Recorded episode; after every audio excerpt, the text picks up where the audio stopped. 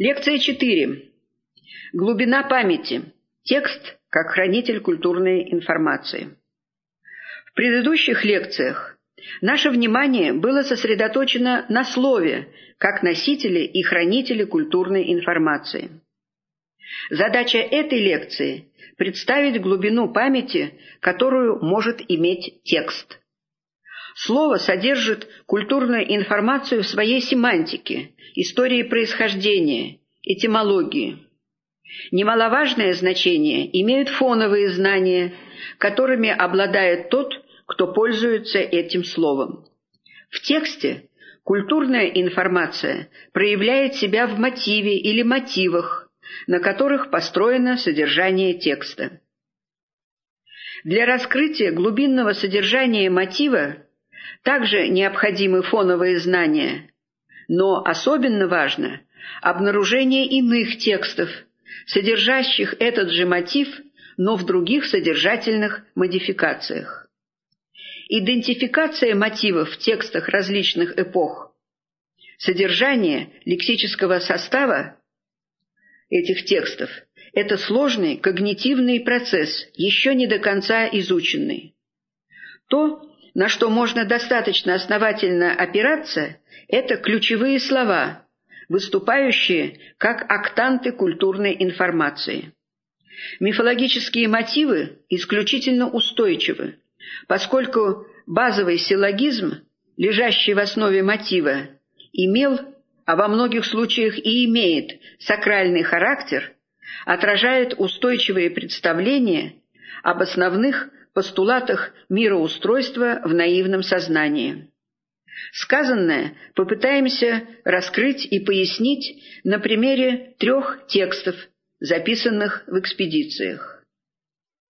Опус первый, который условно мы назвали «Три куриные ноги». В 1990 году в Старорусском районе Новгородской области записан очень сжатый рассказ, в котором фигурируют три куриные ноги. Текст такой. «Парень у нас погиб один, разбился на мотоцикле между Виджей и Светогоршей. Это название деревень. Собрались мы и пошли посмотреть то место, где это произошло. Посмотрели пошли в Виджу. Обратно идем, вновь мимо того места, а там лежат три куриных ноги, и никто не клал. Вся Святогорша потом об этом говорила. Мотив появления трех куриных ног на месте гибели человека в известных материалах аналогии не имеет. Однако курьи ножки хорошо известны по описаниям избушки Бабы-Яги в сказках. Жилище же Еги в трактовке Владимира Яковлевича Проппа стоит на грани двух миров. Это своего рода форпост, преграждающий путь в запредельный мир. В мифах народов, стадиально стоящих на более ранних ступенях, избушка имеет форму животного или выраженные зооморфные черты. В мифе может совсем не быть избушки, а есть животное. Здесь я ссылаюсь на исследования Пропа. В сочетании кури, курии ножки оппозиция петух-кура несущественна, так как притяжательное прилагательное «курии» может быть образовано равно как от слова «кура», так и от слова «кур», старое название петуха. Курии ножки следует понимать как остаточный знак птицы, стража у входа за предельный мир. Куриные ноги на месте гибели человека – это знак потустороннего мира, а также свидетельство хтонической природы петуха, куры в мифологических представлениях. Как известно, по многим фольклорно-этнографическим материалам умершие являются, как говорят, ходят до сорокового дня, оставляя после своего посещения различные заметки. Куриные ноги в быличке – это свидетельство посещения места аварии его жертвой, не нашедшей еще вечного упокоения в ином мире. Достаточно широко представлен мотив явление души умершего в виде птицы. Если птица залетит в комнату или начнет стучать клювом в окно, это дурная примета к смерти в доме. В птичьем же облике являются и вампиры. В болгарском фольклоре навьи – птицеобразные души умерших, летающие по ночам в бурю и дождь, на злых ветрах, сосущие кровь людей. Крик этих птиц означает смерть. Объяснение появления куриных ног на месте гибели мотоциклиста было найдено в значительной мере случайно в одном древнем памятнике, относящемся, скорее всего, к XII веку, но сохранившемуся в более поздних списках.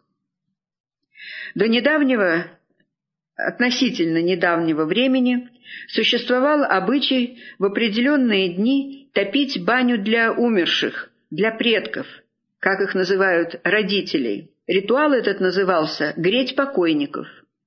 Описание этого действия сохранилось в слове святого Григория Богословца, как у первые погане сущие языцы служили идолам.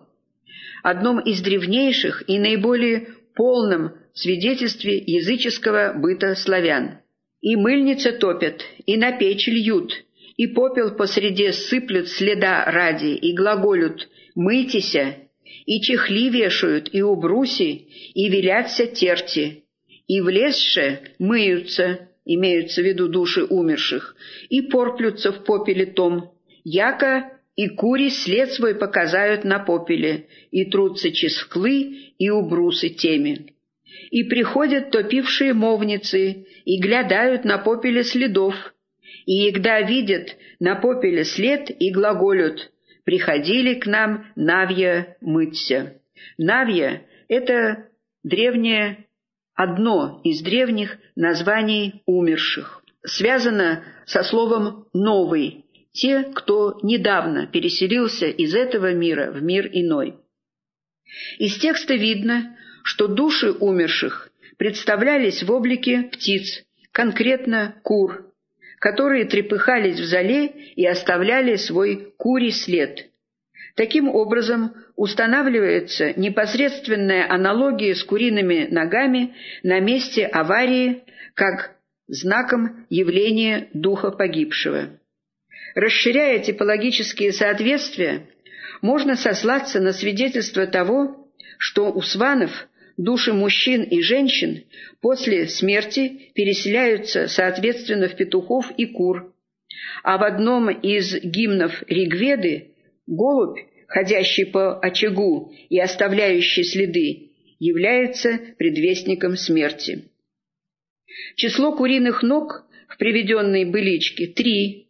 Еще раз напоминает, что описываемое событие не подчинено логике земного мира людей – Кроме того, число три имеет ярко выраженный сакральный характер. В последующей традиции явление умершего стало оцениваться как явление бесовского мира.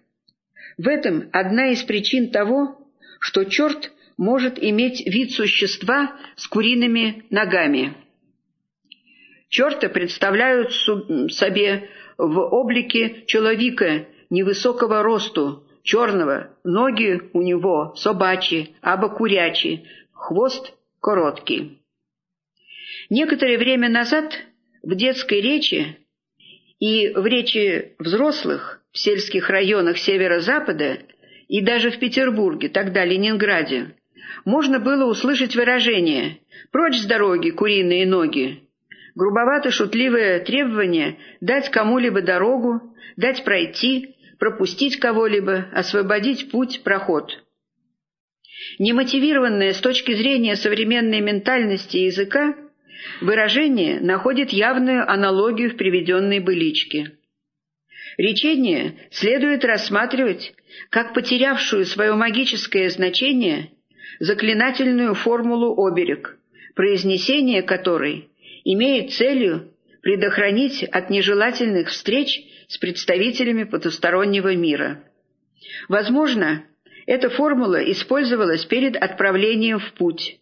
Не случайно и в быличке, и в присловии упоминается дорога, Сакральное, мифологически маркированное пространство, где особенно часты встречи и явления, выходящие за рамки обыденного и естественного, в частности, встречи с представителями потустороннего мира, с умершими. В заключение следует отметить, что, несмотря на отрывочность сведений о мифопоэтической семантике петуха и курицы, очевидно, что перед нами мифологический концепт, имеющий глубокие историко-культурные корни, межэтническую природу и региональную вариативность, а тексты, древние и современные, построены на одном мотиве – следы куриных ног есть свидетельство явления душ умерших. Опус второй. Граница миров. В этом фрагменте, как и в предыдущем, актуализируется мотив связи миров, мира живых и мира умерших. Небольшая быличка повествует о забавах черта с деревенскими ребятишками. Цитирую. «Раньше, — говорил отец, — ребятишки катаются на горе, а он, нечистый, тоже катался, подпоясан, шарф красный. Но игра с чертом небезопасна. Возьмет он мальчишек, рассердится и сунет под угол дома.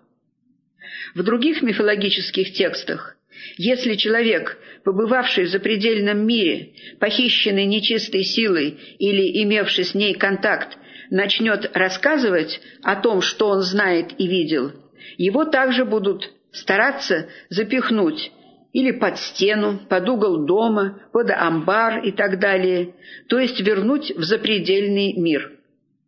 Об этом повествуется в следующем тексте. Цитирую. «На новом погосте Анна Максимовна живет. Она в поле жнет, а дети все в лес убежали. Она сыну кричит «Вернись, вернись!» Он не вернулся. Ребята пришли, а он не вернулся. Она и пошла, ворожули где-то были. Ей сказали, иди в поле, там будет копна, бери, чего там лежит. Она пришла в поле. Под одной копной ничего не было, под второй лежала змея. Она устрашилась, не взяла. Пошла домой, а он заревел «Мама!». Еще ходила, не показалась змея ей больше. Так он и не вернулся, сын ее. Она никому не призналась, а как-то проболталась, так ее под амбар запихала. Теперь ей нельзя рассказывать, задавит. Она и сейчас живет в Глебово. Записано в Вологодской области в Белозерском районе в 1998 году. Во вредоносной магии воду, которой обмывали покойника, выливают под большой угол избы. Для наведения или снятия порчи различные магические предметы, как они называются кудесы, подкладывают под угол, порог, под стену или изгородь, под опорный столб дома или двора.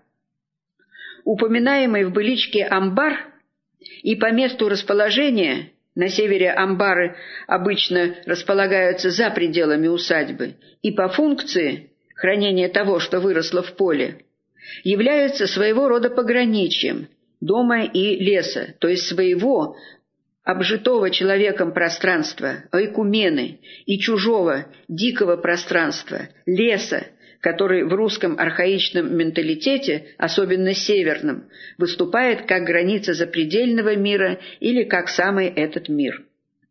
Мифопоэтическая модель мира присваивает статус границы широкому кругу топографических объектов – гора, лес, э, река, море – и временных зон – полдень и полночь, время восхода и заката солнца как время смены суточных циклов, смена годовых циклов, э, в том числе и локусы зоны дом. Стена, угол, жилище, изгородь выступают как космологизированный модус виванди, как один из пространственных параметров мироустройства, границы двух миров – земного, людского и трансцендентного, запредельного. Человеку не дано понять ин иной мир. Он не должен нарушать действия существующей оппозиции свой-чужой. Если же это произошло, то переход из одного мира в другой особенно возвращение в мир людей, связан с целым рядом запретов. Достаточно вспомнить миф об Орфее и Эвредике, в котором Орфей не смог вывести свою супругу из царства Аида, так как нарушил запрет и оглянулся. Суть этих запретов в том, что земной человек не может знать, видеть иной мир, тем более рассказывать о нем. Таким образом, в приведенных текстах эксплицирован мифологический мотив границы двух миров – земного и запредельного, мотив запретов, нарушения этой границы и возвращения или угрозы возвращения в неземной мир в случае несоблюдения запретов. Глубина мифологической памяти, столь присущая русскому северу, обнаруживается в том, что интерпретацию мотива, отраженную в приведенных современных северно-русских материалах, можно видеть в таком древнейшем русском агеографическом памятнике, как «Житие Феодосия Печерского», XII век. В нем повествуется о тех бедах и пакостях, которые творят монахам бесы. Цитирую. «В хлевине, где же скот затворяем, жилище бесам есть. Там же и многу пакость тут творять в нем, яко же недадуще тому ясте». Успенский сборник XII-XIII века. В отношении интересующего нас мотива показателен текст из этого же э, памятника, содержащий рассказ одного из монахов о том, как бесы пытались затащить его под стену, то есть свой э, бесовский мир. Цитирую.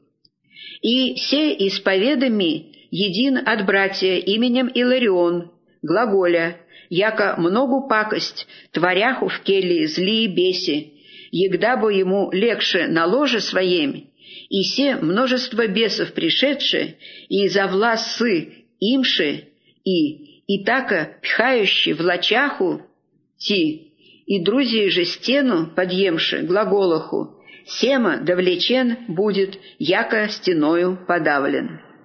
Цитата тоже из «Жития» Феодосия Печерского. Идея стены как границы миров отчетливо эксплицировано в сказании отца нашего Агапия, что ради оставляют роды и дома своя, и жены, и дети, и вземши крест, и идут вслед Господа, якоже и Евангелие велить.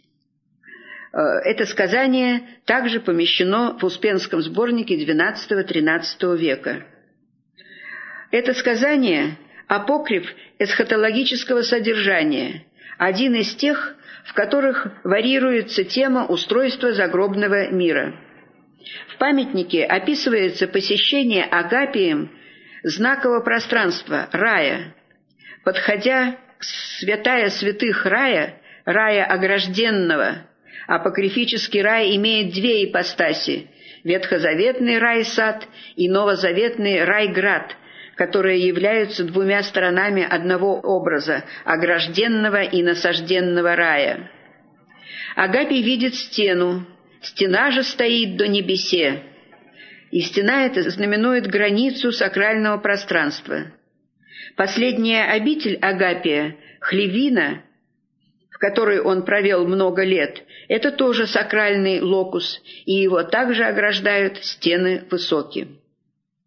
Несмотря на содержательные различия в текстах быличек и в памятниках, своего рода хранителем единства мифологического мотива выступает набор тематически близких ключевых слов и словесных блоков, содержательных фрагментов текста, составляющих смысловую опору мотива и входящих в широкую тематическую группу, которая может быть означена как группа «Граница миров».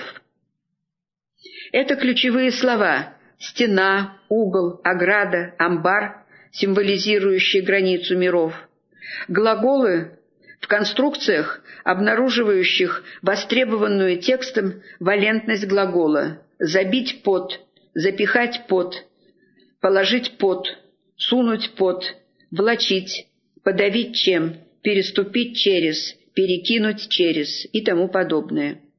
Конкретный характер границы часто не актуален, Поэтому в «быличках» можно встретить абсолютивную конструкцию «переступить через», без уточнения объекта.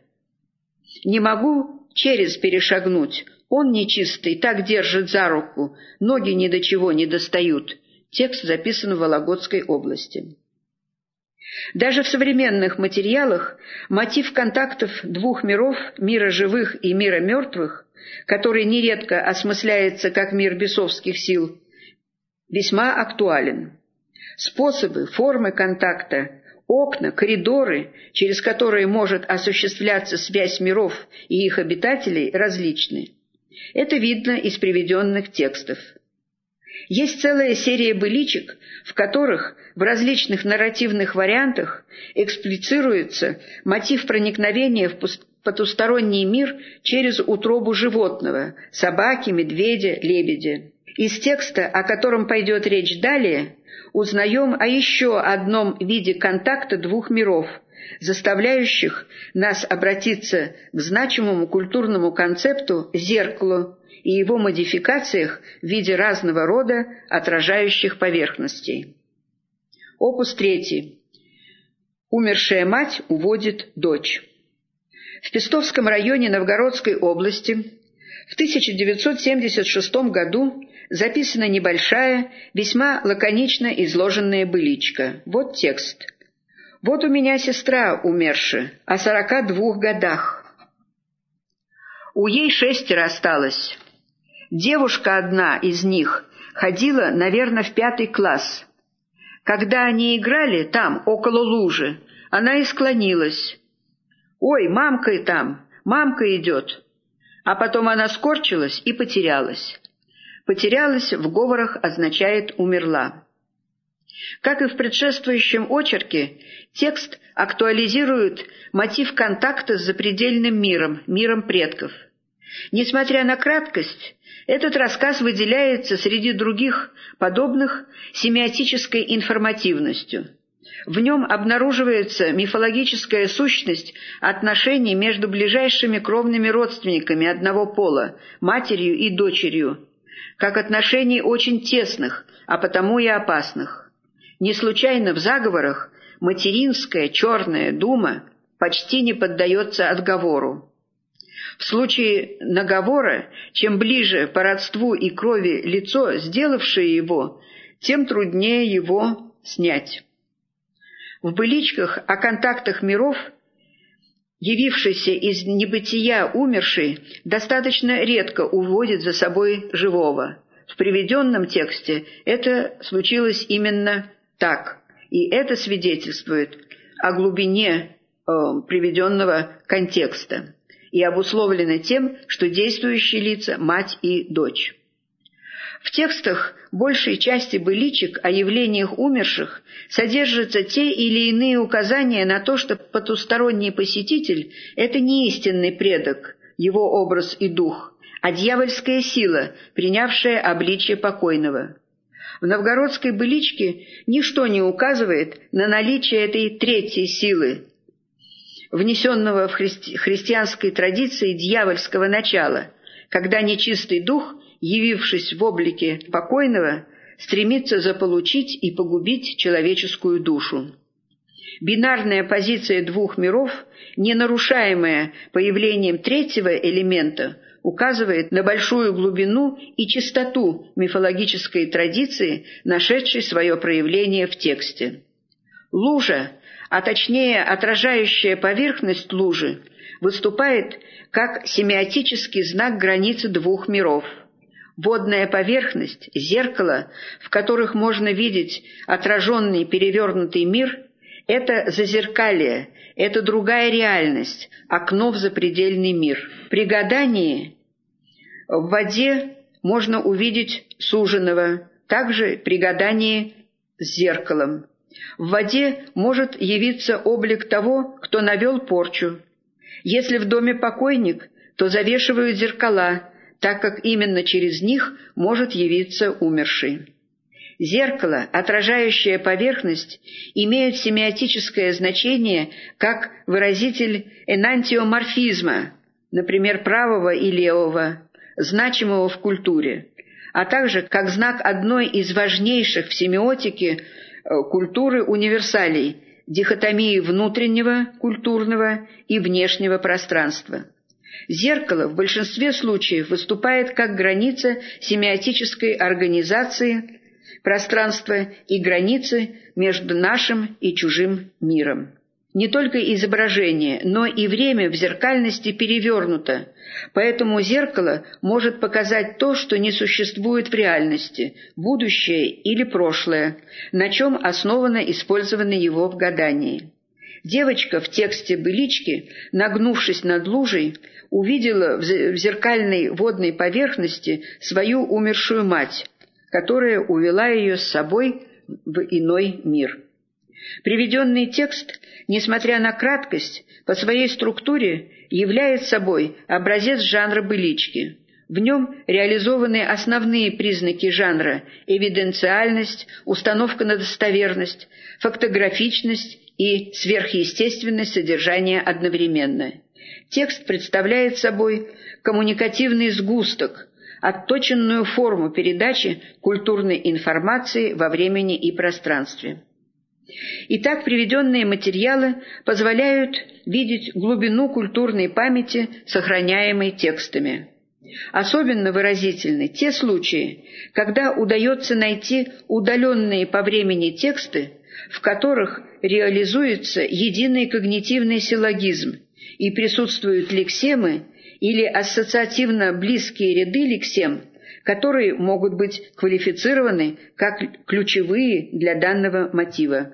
Обращает на себя внимание многообразие нарративных реализаций мотивов, что еще раз демонстрирует глубину и многообразие национальной культуры, отраженную в народной словесности.